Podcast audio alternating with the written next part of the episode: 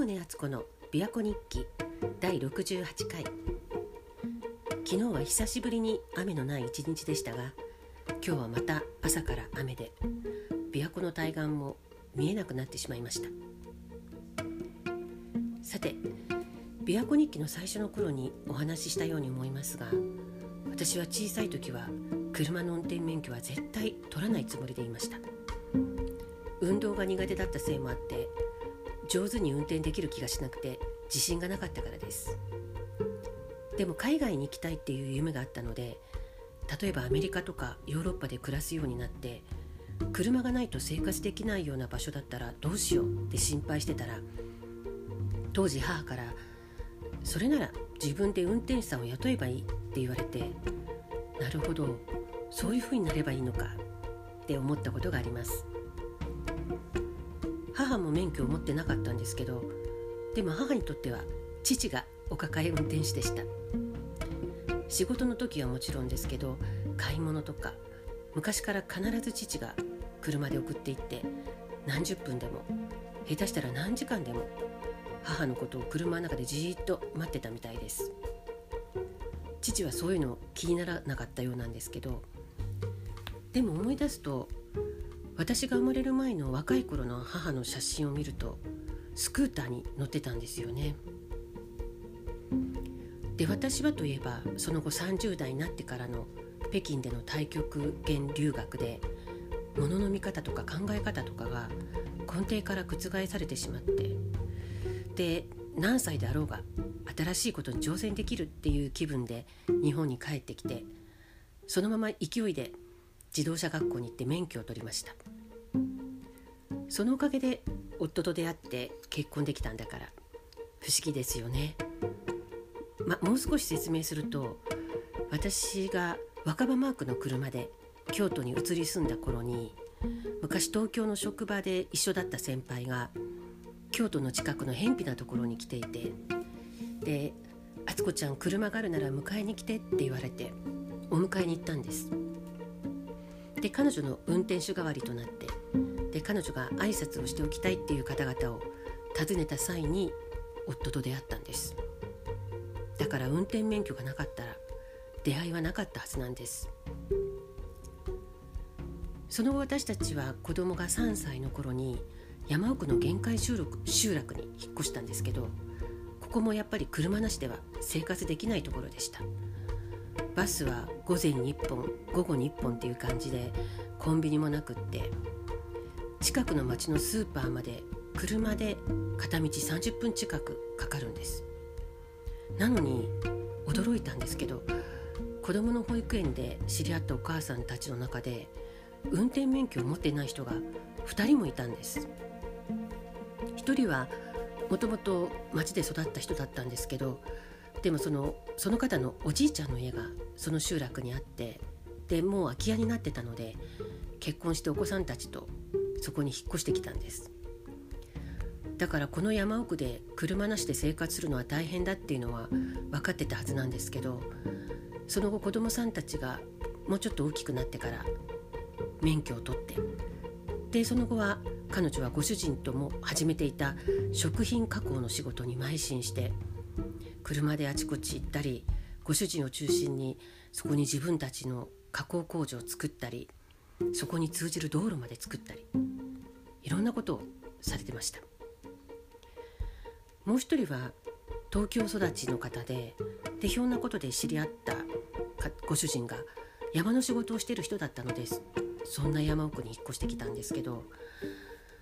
彼女たちが住んでたお家はさらにうちよりも山奥の集落だったので多分公共のバスも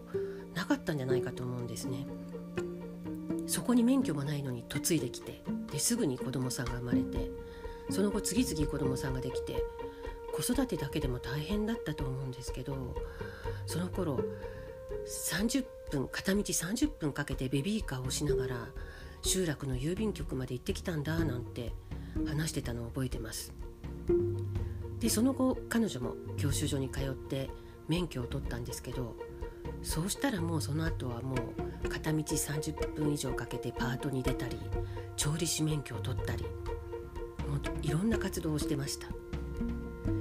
で今はさすがに上水道があるんじゃないかと思うんですけど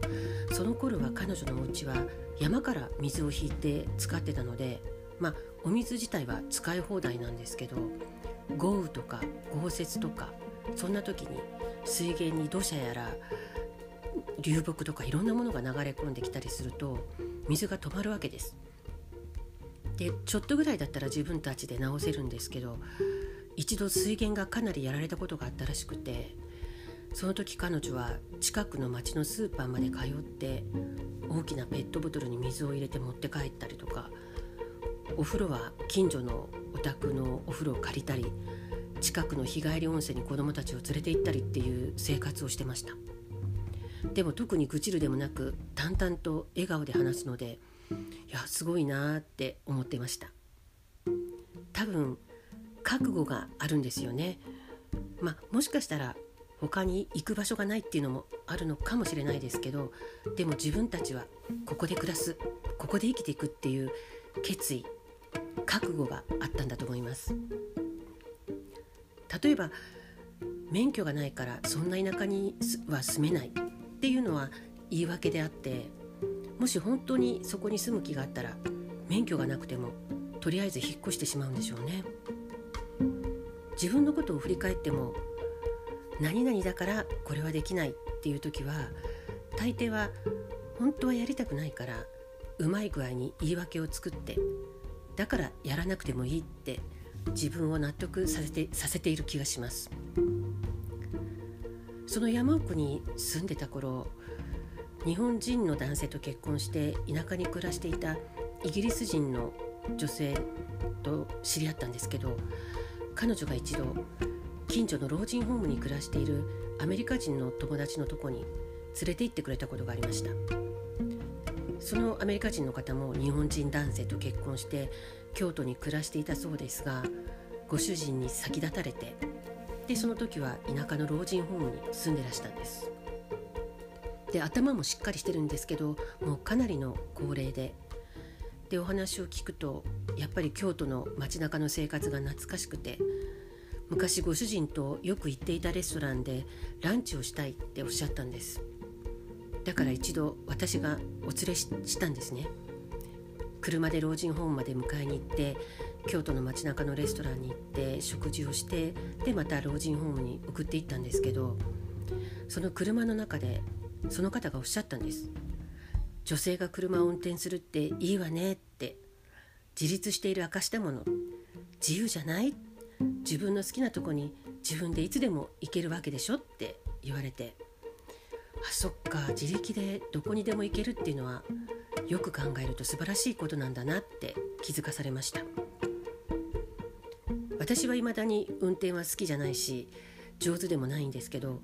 でも運転できることでいろんな恩恵は受けてるように思います。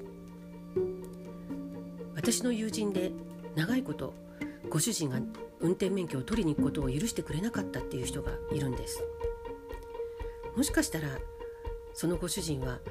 彼女がいつどこに行ってしまうかわからないって不安だったのかもしれないですけど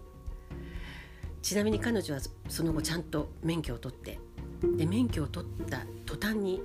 行動範囲がものすごく広がって生活が変わりました。自立と自由を手に入れたっていう感じで。自らの意思で行きたいところに行く。車じゃなくてこれはもう人生の話ですね。早く雨が止みますように。鳩宗敦子でした。